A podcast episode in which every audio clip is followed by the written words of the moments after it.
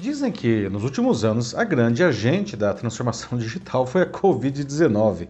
Bom, infâmias à parte, é um fato que a pandemia nos ensinou a fazer muitas coisas novas ou a usar a tecnologia para recriar atividades cotidianas. E uma das mais impactadas foi a maneira como estudamos. Isso trouxe benefícios, mas também problemas. Como professor, eu vi alunos irados em março de 2020 quando seus cursos passaram a ser oferecidos online por causa da doença. Mas o movimento foi inevitável, atingindo do ensino infantil a pós-graduação. Hoje, mesmo com as escolas reabertas há mais de um ano, observo uma crescente preferência por cursos à distância, até mesmo superando os presenciais.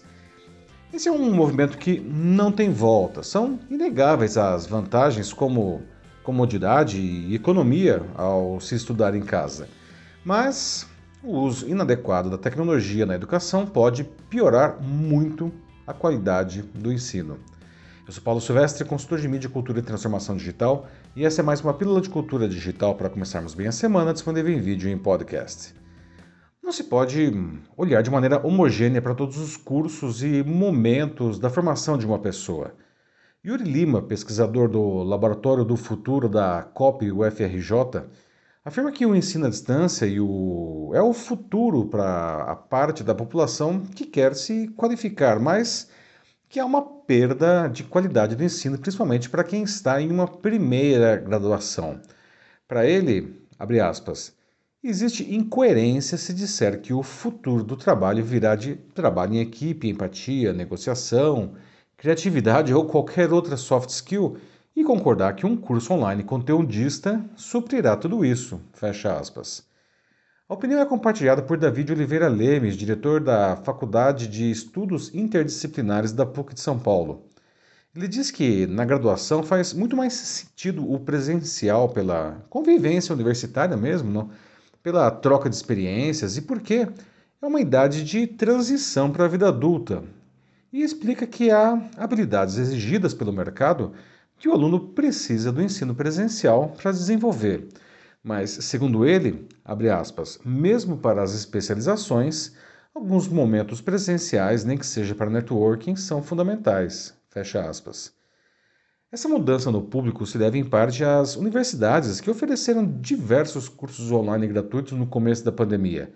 E isso fez com que muita gente descobrisse que é possível aprender de casa economizando dinheiro e tempo. Em contrapartida, vimos uma explosão de cursos de qualidade duvidosa, até mesmo de instituições conhecidas. Elas viram no ensino à distância uma maneira de aumentar exponencialmente seus lucros em detrimento da qualidade pedagógica.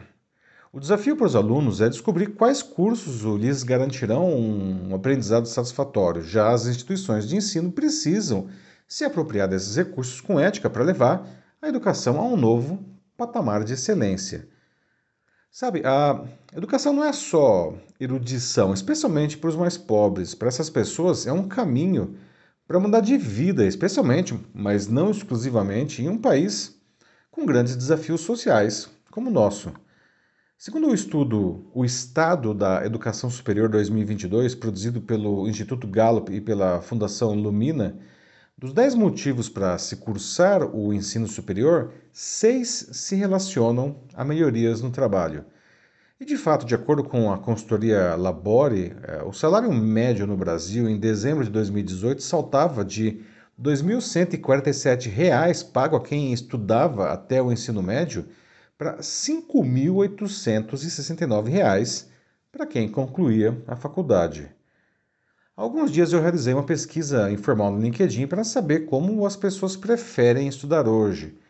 E com 1.763 votos, o ensino presencial apareceu na frente com 38% das preferências, seguido de perto pelo ensino à distância com aulas ao vivo, com 33%, e pelo ensino à distância com aulas gravadas, com 28%. Isso está em linha com o Censo da Educação Superior 2020, divulgado em fevereiro pelo Ministério da Educação. Naquele ano, o país registrou pela primeira vez mais matrículas em graduações à distância que nas presenciais. E se considerarmos apenas instituições privadas, isso já acontece desde 2019. O Davi afirma que, se for apenas para conteúdo expositivo, o EAD é muito melhor e explica que o tempo em uma sala de aula presencial deve ser aproveitado com metodologias que ajudem na formação do aluno, com, como debates, eh, projetos. Né? O alerta acende quando os cursos presenciais são substituídos pelo EAD apenas para aumentar os lucros, como eu já disse. O Yuri afirma que, abre aspas, o online ao vivo já passa por uma precarização quando coloca um professor para dar aula para até mil alunos, fecha aspas, referindo-se aí a instituições que substituíram várias turmas presenciais por uma enorme turma online. Mas a situação fica dramática quando o curso se resume a aulas gravadas com um tutor que muitas vezes nem tem a formação acadêmica adequada, gerenciando até 5 mil alunos na turma. Yuri explica que, quando se olham listas de profissões do futuro, o professor aparece porque as suas tarefas estão entre as, digamos, menos automatizáveis. Entretanto, esse uso inconsequente do ensino à distância vem provocando uma onda de demissões de professores no Brasil. Para ele, a gente está substituindo a educação presencial como um todo por um modelo de negócios que dispensa a existência do professor. Isso aparece claramente no censo da educação superior, na quantidade de professores no ensino superior privado vinha estável por volta de 210 mil, mas em 2020 houve uma grande queda para 195 mil. Mas o, já o, tem o Ministério do Trabalho né, que aponta que 30 mil professores foram demitidos do ensino superior entre março de 2020 e dezembro de 2021. O Yuri explica que menos turmas presenciais exigem menos professores, sem diminuir a quantidade de alunos nas enormes turmas online, aumentando os lucros das instituições. Como ele me disse, aspas, para que eu vou investir no presencial que me traz a metade da minha margem do online? A própria formação de novos professores vem sendo impactada. Um levantamento divulgado no dia 18 pelo movimento Todos pela Educação mostra que 61% dos formandos de cursos de pedagogia e licenciatura em 2020 no país estudaram à distância nos demais cursos superiores, o índice foi de 24,6%. E a instituição considera isso extremamente grave, porque essa formação seria de baixa qualidade. O Yuri acha que quando a gente pensa na degradação do trabalho docente, na verdade, é porque isso está degradando a qualidade do ensino. Mas ele relembra que a culpa não é do ensino à distância, e sim do seu mau uso. Como ele me disse, abre aspas, eu não acho que ele seja uma panaceia e também não acho que seja o fim do mundo. Já o Davi aponta que o professor está tendo que se reinventar o tempo todo. Ele afirma que sempre vai ter espaço para o professor, mas talvez não aquele que ele tinha antes, não dizendo que não sabe se há uma precarização, mas que há uma transformação das suas funções, certamente.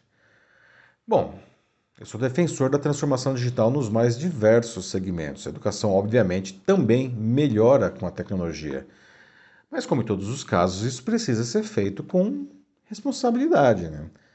O IAD não é vilão, nem tampouco algo a ser abraçado inconsequentemente. Né? Empresas de educação são negócios muito particulares, pois todos os demais segmentos dependem da qualidade da sua entrega e, naturalmente, devem ter lucro, mas elas não podem sacrificar o seu crítico papel social por causa dele. O Brasil já padece de uma educação de qualidade muito baixa há anos não, e que só vem piorando.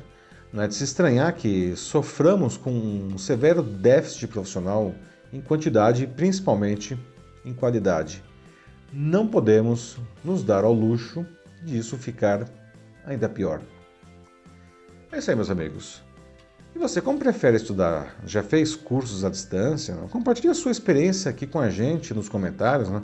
E se quiser falar mais sobre tecnologia educação ou em qualquer negócio, mande uma mensagem para mim que será um prazer conversar com você sobre isso.